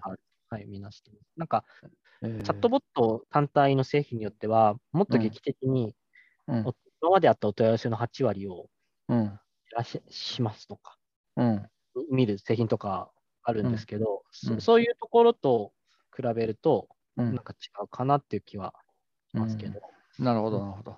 い。まあまあ、それなりに減らしていってはいけてるってことですよね、はい。今の話だと。ねはい、なんか、やっぱ体験が違います。あの、チャットボット、うん。お問い合わせが始まった後の自己解決化率なので、うん。その、なんかもっと、うんうんうん。普通のチャットボットって、その手前のところも含めて、うん。8割削減するってところもうん。やってるので、あのそっかそっか。なんかなるほどね。切り分けが難しいんですけど、そこがあのうまくうん。判別ついて、うん。お問い合わせになっちゃったものを10%うん。減らせるとかいうふうな文脈で語れるんであれば、うん。えっと、1件あたりのアンサーボットの解決にあたるコストもうん。すごい安いので、うんできるかなっていうふうに思います。うーんなるほど。そこから今度、その問い合わせに入ってきたときには、えっ、と、ガイドの見た記事とアンサーボットの問い合わせ内容とかも全部見れるんでしたっけ？見れます。あー結構それはじゃあ、問い合わせに入った段階で、もう事前情報がたくさん入っているから、より、えっと、そうんえっとですね、と難しくて、これもあの FAQ で、うん。アンサー直前まで何を見てたかは、うん、うん、とこれ全デスクガイドの設計をしっかりやれば見れるんですけど、うん、うん、そのしっかりやるの難易度は高くて、うん、あのうちはまだやってないです。うん、うん、ここはただ、えっと、アンサーボット問い合わせして、アンサーボットが記事を提案して、ユーザーさんがそれでも解決しなくて、チケットうん。がそのままオープンになってた時は、え時、ユーザーさんがそのアンサーボットが提案した記事の何を見て、えっと、うんうんうんでその記事が役に立ったか役に立たなかったかを押されるんですけど、うん、何が役に立たなかったのかみたいなののデータはうんつきます。うんうんなるほど。なるほど。ちょっとアンサーボット。経由の、うんはい、記事提案のトラッキングはできます。うん。とすると、そのお問い合わせが、お問い合わせを着信するまでの流れの話で言うと、はい。えっと、改善の仕様がいろいろあるのは、アンサーボットのところの話と、やっぱガイドのところのき記事のその最初の検索から記事が見つかるまでの内容をどう高めていくかしかできないって感じですね、やっぱ。もうそこが一番で。うん、うーん。切り分けないとうん動かないですね。あのやっぱアンサーボットうんが、あの活動しやすいように FAQ を、うんうんあのいい言い方に変えないといけないし、うん一方でユーザーさんが検索したワードにヒットした記事、ヒットしなかった記事みたいなのが、うん一例で別で取ってて、うん。でそっちはあの振り返りして、うまく、け検索にヒットしなかった記事が今後出るようにするっていう、そういうカスタマイズは FAQ 領域の改善活動に貢献しなきゃいけない部分です。うーんなるほど。いや、めっちゃ面白い、それ。うんいや、今年あのーそういうお問い合わせ体験を変えていこうみたいなところは、ちょっと自分の中で結構大きなテーマとしてあったので、はい。ちょっとどのぐらい先か分かんないですけど、今年1年でこの辺は僕も会話できるようにしておきます。なるほど。はい。ちなみにあの、そこからサポートに入ってきて、サポート対応してると思うんですけど、はい。その全デスクサポートの使ってるところの感じは、なんかその初期のペパボでやってた時の話でなんとなく聞けたんですけど、そこからなんかアップデートしたこととか、試したこととか、こういうことやってますみたいな話って、なんかあったりします？そうですね。まあ、うん。常になんか、やっぱ CS の職ってアナログの業務がうん。どうしても起こるんですよね。うんあのうん。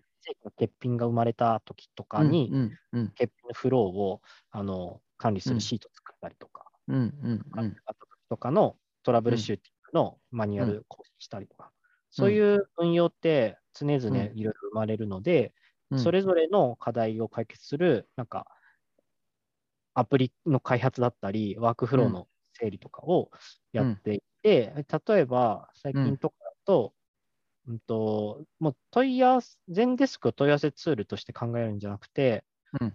ユーザー向けの問い合わせツールとして考えるんじゃなくて、社内の,、あの運用にもチケット管理持ち込もうっていうふうにやってるんですね。うん。でどういうことかっていうと、あの、まあ、FAQ の社内向けのウィキとか、社内向けの、表には出さないけど、なんかこういう情報はここに溜まってますみたいな、そういうウィキってあるじゃないですか、社内うん向けの。うんうんその辺とかのあの案件って、うん。なんかユーザーの FAQ の更新と同じぐらいしっかり整えてあげなきゃ本当はいけなくて、うん。それがしっかりできてれば、新しい子が入ってきたとしても、うん。すべてそこのポータルで解決ができて、できなかったときにみんなにメンバーに聞くみたいな、そういう体験がまあうんできるようになってるんですけど、うん。えっと、その際に FAQ の更新って、うん。えっと、通常対応してるときに、あ、この FAQ 見たけど、ちょっと古い、内容古いじゃんとか、うんうん、変なみたときに、対応しながらいちいち書き換えるってやると思考が別だから、あの、うん、生産性落ちるというか、あんまりこう集中を途切れさせてしまう恐れがあったので、うん、だったら、あの、一旦その、その時思った、このマニュアル更新したいみたいな時に、うん。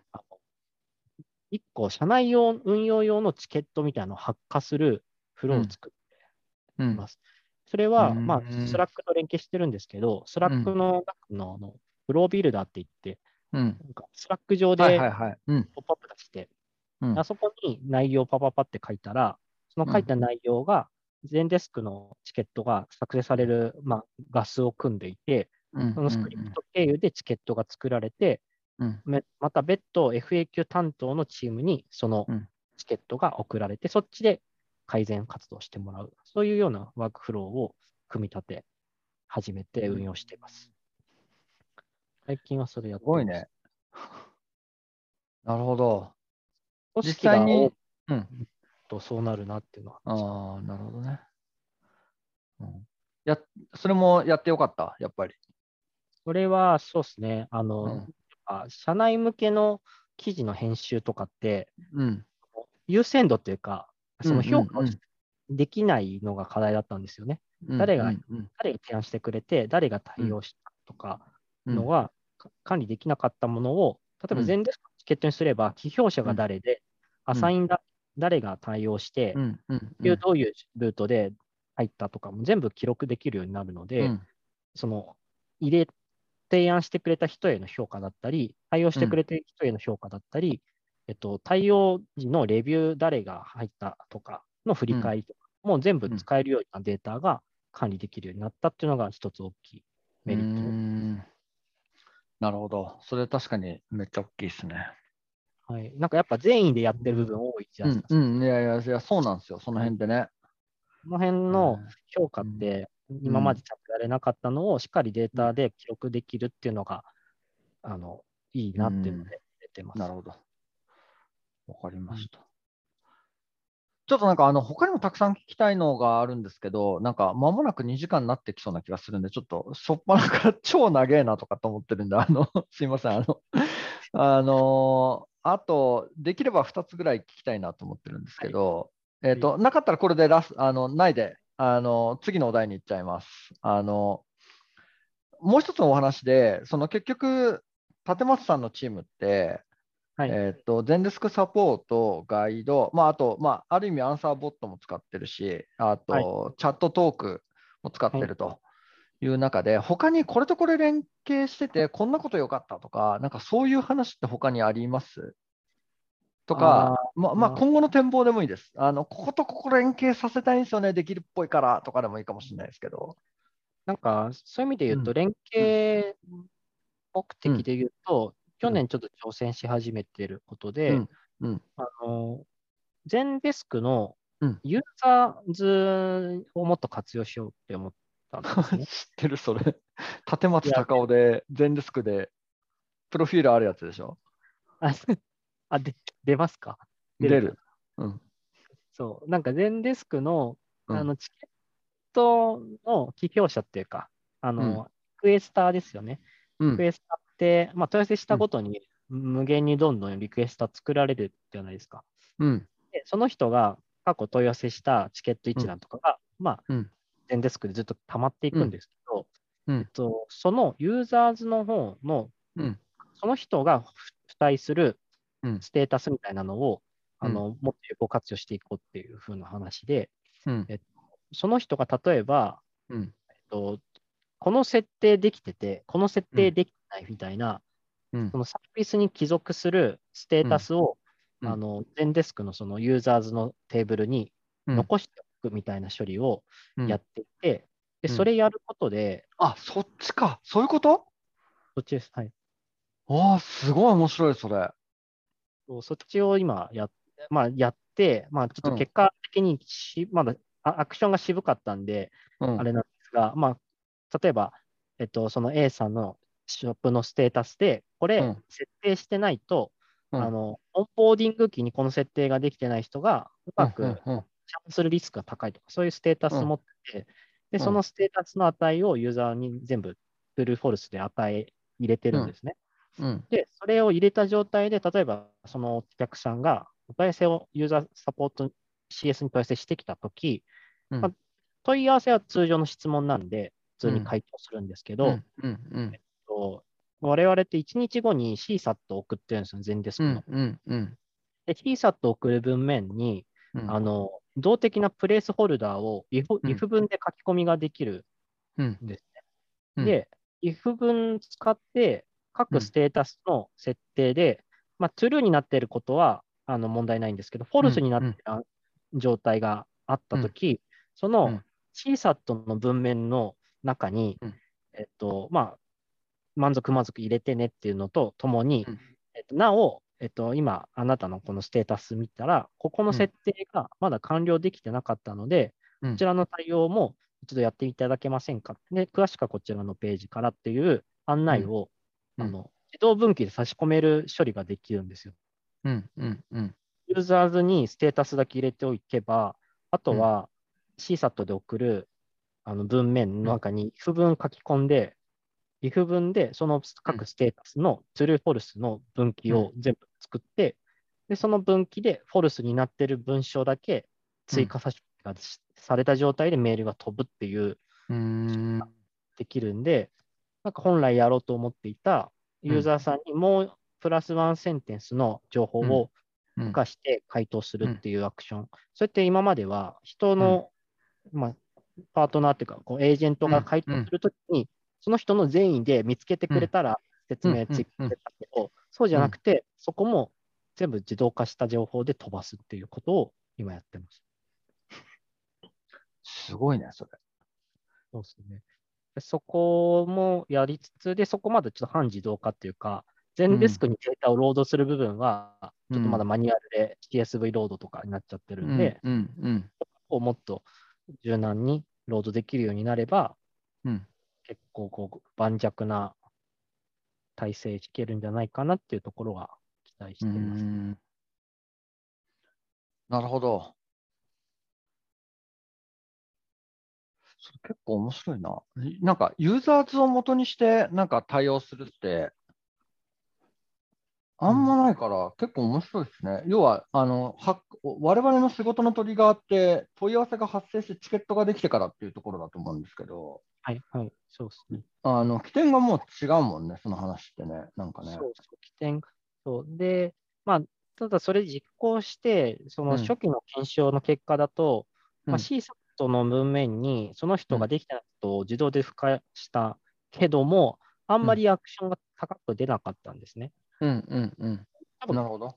いろいろあるんで、まあ、送るタイミングが遅すぎるとか、1日後うんうん。もう、その返信じゃ、自動返信だから C サットが、うん。そもそも見られてないとか、いろいろ検証すべきことはあるんですが、まあ、仕組みとしては結構面白いので、うん。あのそこの運用を、なんか、そのお問い合わせがあった人にのみ入れるあメッセージ届けるんじゃなくて、うん。今度は逆に、なんか、そのデイリーでユーザーさんの、全ユーザーさんのステータスを更新し,、していする運用が決まれば、うん。デイリーでその何日目以内にうん。何日経った、この申し込みから何日経った時点でこのステータスがフォルスだったら、うん。自動でチケット作って、あのうん。メッセージングでその対象者に一気にメール飛ばす、連絡するっていう処理をやれるんじゃないかなっていうふうに今、構想してうん。ます。そうすれば、問い合わせが来た人じゃなくて、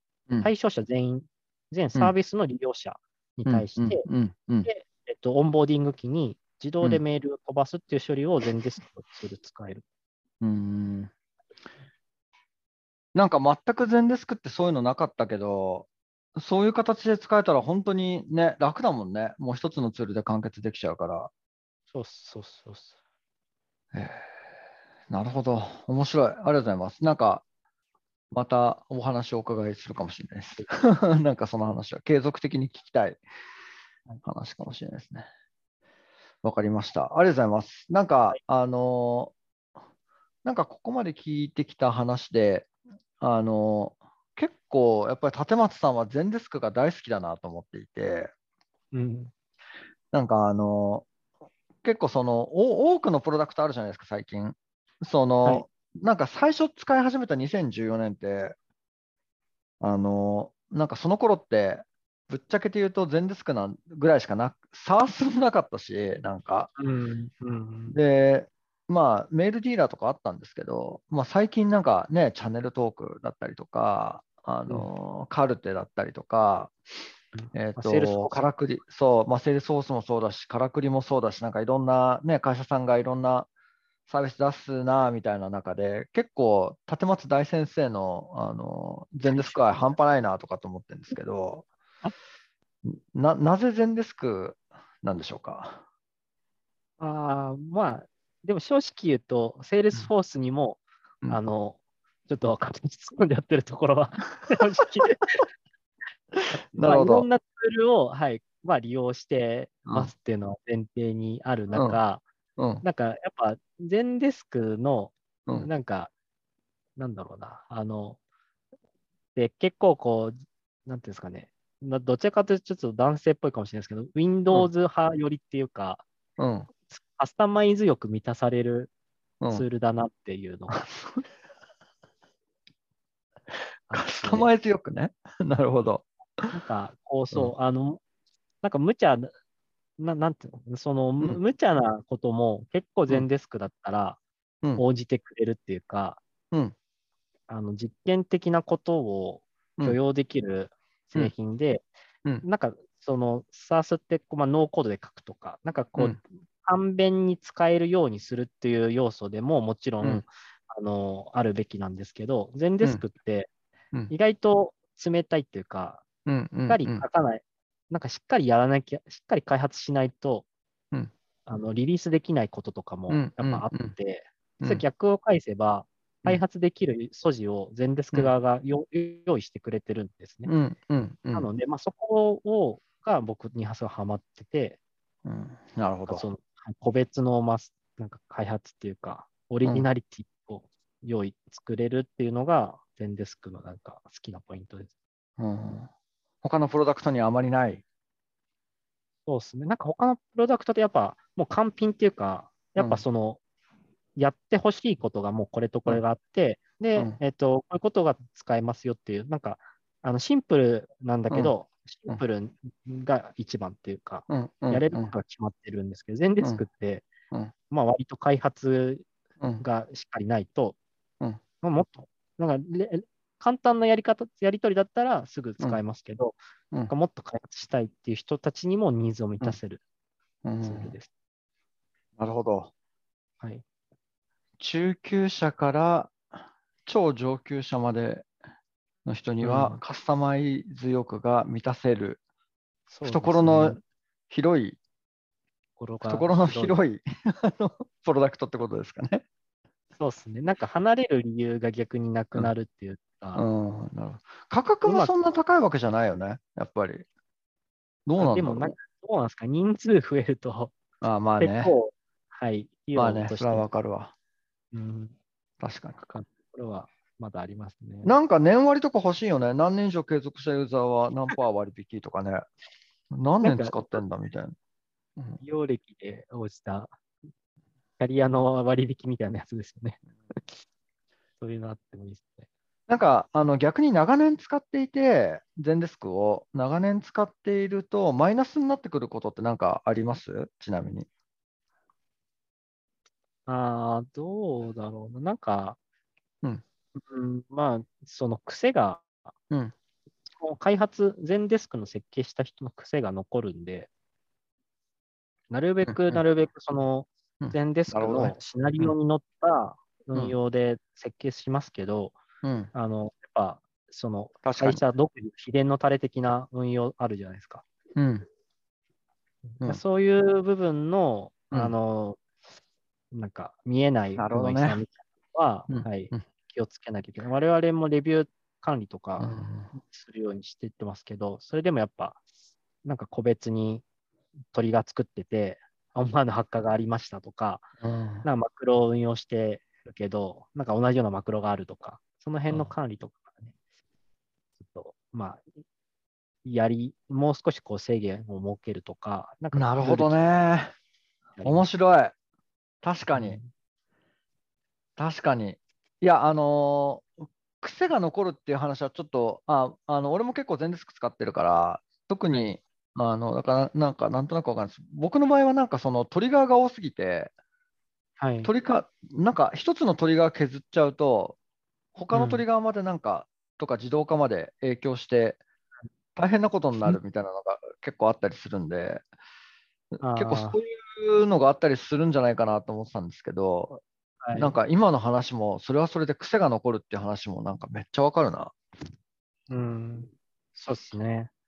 も Explore なんて完全にもう癖の世界だからね、もうね、あそことかね。う、まあ、インサイ昔で言うとインサイトの時とか。いや、わかるわ。なるほど。だなるべくなるべく汎用化する方向に今はうん。気をつけてやっていや、だからレビュー管理とかも面白いなと思って、もうもはや Zendesk いじってるのはほほぼ開発と一緒だよね、なんかね、やっぱね。まあそうだと思います。うんもうそうなる。だからオペレーションズっていう部門が僕らも立ち上げてう、ん。CS の中の開発、まあ、やっぱ開発する人たちはプロダクトを開発してほしいっていう、うん。まあ、うん気持ちうんなんかその CS の組織の中の、えっと改善活動とかには、うんいい役割としてオペレーションズっていう部門を立ち上げてる感じで動いてる。うんなるほど。はいわかりました。ありがとうございます。じゃあ、えっと、まあ、全デスクにまつわる話をいろいろちょっとここからお伺いしてきたんですけど、ここからは、まあ、ゲスト、あーえっと、立松さんのコーナーとして、ちょっとあの、話をお伺いしていきたいなと。ずっと僕が、そうですね。あ、いや、はいごめんなさい。あの、ちょっといろいろ、ごめんなさい。えっ、と、これゲストの方々に毎回聞こうかなと思ってるんですが、えー立松さんにとって、全デスクとはを、なんかちょっと聞いてみたいなと思っていまして、なんか格言的に一言でもらえると、なんか、はい。そうだな、なんかすごい検証できるっていうか、いろんな使い込みができるっていう意味も込めて、はい。えっと、なんか僕はすごい、全デスクってこう、最良のサンドボックス、あの仮想のテスト環境がはい。用意され、遊び場っていう意味込めてですけど、ななるほど。はい、場所だなって。なんか、チチャレンジの許容を、まあ、うん受け入れられる素地があるツールで、うん。本当、なんですかね、まあ、製品比較するのもあれですけど、 Salesforce は、うん。あ、の、ガチガチのも、うん。が開発じゃないと、うん。うん。はさで、かといって、ももっうん。と、その、えっと、チャット専用とか、うん。あの、専用とかのツールだと、あうん。やれる範囲が狭まってる。なんうん。かちょうど Zendex でその中間で、うん。なんかうまく自分たちの力でうん。ゴリゴリ調整してうん。運用を改善していけるっていうのがうん。あるので、なんかそういうチャレンジを残してくれてる最高のサンドボックスの場所だなって 思ってます。なるほど。最高のサンドボックスですね。最そう最高か最良のサンドボックス。あーあ、そうですね。す最初最良って言ってたよね。そうだよね。最良、最良ですね。最良かな。最良のサンドボックス。ああ、いい、いい、いい一言ですね。ですか？怒られないか。いや、大丈夫です。はい大丈夫です、大丈夫です。わかりました。はい。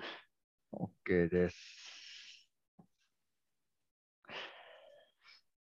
えっと、OK です。いいですね。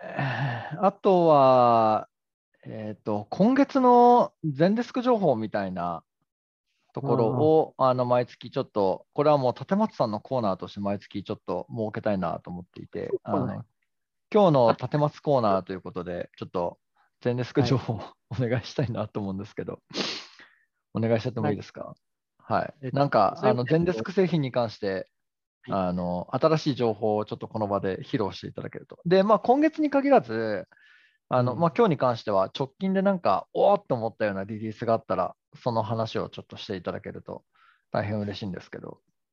なんか、製品リリース関係だとアップデートで今言えるものが、うん。まあ、あんまないうん感じではうんうん。けど、うん。なんか直近自分が、あの、うん。あんなんだっけ、去年のうん。アドベントカレンダーとかで、うんうんのあのことをうん。発表したことがあって、その辺でちょっと紹介してもいいですか？ああ、どうぞどうぞどうぞ。はい。なんか、去年、全デスク周りの僕がそういういろいろ実験した記事、検証の中2個リリースしてて、うん。まあ、1個紹介するんですけど、うん。あの、 Zendesk に、まあ、お問い合わせのが溜まっていったときに、まあ、急に増えたりすることあるじゃないですか。問い合わせの障害。うんうんうんその時に、そういう問い合わせの、あの、異常検知、異常、うん。問い合わせの数の異常を検知して、うん。 Slack に投下するっていうのをうん。作って運用してるんですね。うんうんうん。で、自分がそのやり方をブログにまとめているので、うん。詳しくはそちらをぜひ見て、あの、いいねボタンとか押していただきたいんですけど、わかりました。あの、えっ、と、ポッドキャストのところにリンクが貼れるはずなので、でそこに貼はいっておき検ますが、索でも、全デスクと異常うん、異常で、ああの、まあ、異常な状態の異常です。異常で検索すると、うん。2、2ぐらいに自分の記事が 出るようになってるんで、うん。 Slack うん通知する方法みたいなので探せる。まあ、 Zendesk あ、異3常で。つ三つ目ですね。あの、シークレットモードで今検索してみると、あの、シークレットモードで Zendesk 異常で検索すると、 Zendesk はダウンしていますか？ Zendesk カスタマーサービスの不具合について。で、3個目に、Zendesk でチケット数の異常を検知して Slack に通知する方法っていうのがあるので、このです3つ三つ目ですよね。はいはいそうですね。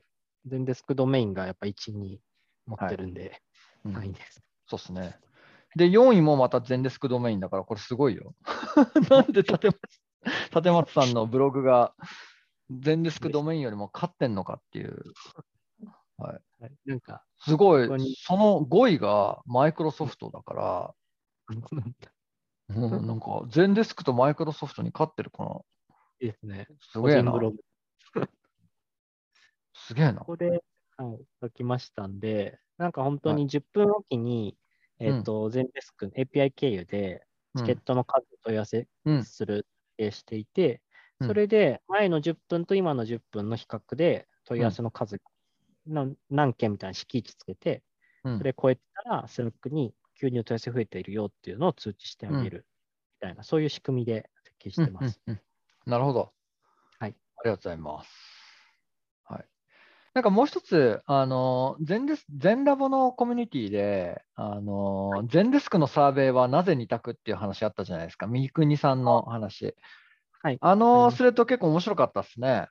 うんうん、確かに。あれね、自分も、あの、揺らぎの評価設けたいなってうん思ってた節があったんで、うんすごい勉強になりました。ああ、なるほど。なんか、あのーもともと僕も結構昔から5段階評価とかがすごい好きで、うんうん。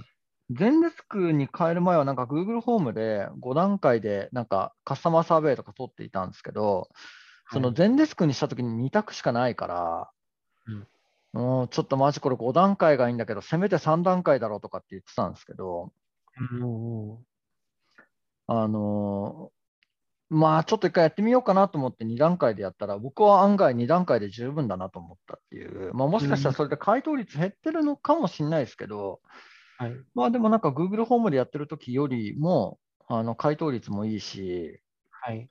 だから、なんか僕的には全然あの2択で十分と思って、まあ、最初、いなんか違和感あったんですけど、やってみたら案外良かったみたいな感じで、うんうんうん。で、まあ、意図聞いて、うん、なるほどと思ったんですけどね。なんか、揺らぎ、なんか、僕が気になったのは、ゼンデスクのデフォルトだと、満足、不満足ってもう言葉が出るんですよね。うん、うん、うん、そうですね。でうん、もうそのユーザーにとっては、別に満足じゃないけど、回答には納得してるケースあるじゃないですか。うん、うん、うん、そういう部分とかのユーザーさん、何も押す要素ないから、意図を組めないし、うん、うん、うん、押してない人と、そういう気持ちになった人が分けられないなっていうのはあって、うんうんうん。言葉による制御は、なんか、まあ、2段階っていう話ではないですけど、言葉による制御をもう少しコントロールできるといいなっていうふうに思って、なんか他の製品とかだと、あの、アイコン、うん。にっこりマークとか、うん。かわいい、悲しいマークとか、普通のニュートラルな顔の文字みたいな、絵文字で評価するみたいなのもあったりするじゃないですか。うん、うん、ああいうような、その言葉による定義を少し緩めたうん、評価の仕方っていうのもうん、やってみたいなっていうので、それも実験してやってました。全デスクで。うん、なるほどうんはい。うん、うん、うん。うん。うん。なるほどね。え、実際その実験やってみてどうでした？結論は。まあ、結局リリースされずにお蔵入りになったんですけど、ああ、そうなんだ。なるほど。あの結局全デスクに、うん。えっと、引き渡すデータの評価を、まあ、満足とかの文字を書き、うん他のものに書き換えるのを容易にできるんですが、うん、うん。えっと、Zendesk に入れ込む際、 Zendesk のデータベースにそのクリックした情報を残すときには、必うず満足か不満足、まあ、さうんえっと、サプ satisfied とか unsatisfied のデータとして使われて入ってきてしまうので、うん、うん。えっとなんか揺らぎの3択みたいなのを用意したときに、真ん中をどっちにも入れるみたいな、どっちにも入れないみたいなことがやれないのが解決できなかったなっていうのはあって、なるほど。2択だったら別にいいんですけど、うん揺らぎを作る場合は、全デスクのその2択に合わせないと無理だなってまあまあ、結局そうですね。なるほど、なるほど。確かに。DB 上で考えるとそうなっちゃうもんね。ねですね。はい。なるほど。わかりました。ありがとうございます。なんか、そんな感じかな？今月の全デスクに関する雑談みたいな感じのところで言うと。はい、じゃあ、一旦、えっ、と、この辺で今日は終わりたいと思うんですけど、まあ、ちょっと、あの、この配信1ヶ月に1回ちょっとやっていきたいなっていうふうに思っていて、えっと、ちょっと次回のゲストをちょっと考えたいなと思っているんですけど、まあちょっとご参加いただけるかどうかわかんないんですけど、ちょっとなんかこの人に声かけてほしいみたいな方っていたりしますか？次回のゲスト、ご指名。もう、でもそれだったら、それこそ、この今さっき話題に上がった三國さんの投稿であるので、はいはいはいはい。三國さ三國さんに話聞いてみたいですね。なるほど。なるほど。確かに。結構、あの反応も良かったですもんね、この辺の話はね。そうですね。じゃあ、ちょっと三國さんに打診してみようかな。次回は。はい。わかりました。じゃあ、えっと、今日はこんなところです。他になんか、全デスクについて、あほなんか喋り足りなかったとか、これは話しておきたかったみたいな話ってあったりします？大丈夫？わはい、大丈夫です。大丈夫ですか？はい。まあ、あの、我々2人に関しては今後もレギュラーとして出ていただく形になるので、はい はい、話したいことがあったら、あの、今月の、はい、あの、全デスクに関する雑談っていうコーナーで、はい立松くんのコ、あ立松さんのコーナーとして設けるんで、そこでおしゃべりいただけると、了 解嬉しいで。ですす。は、はいい。じゃあ、一旦これで終わりたいと思います。今日はありがとうございました。はい、ありがとうございました。はい、ではでは、失礼します。はい。はい。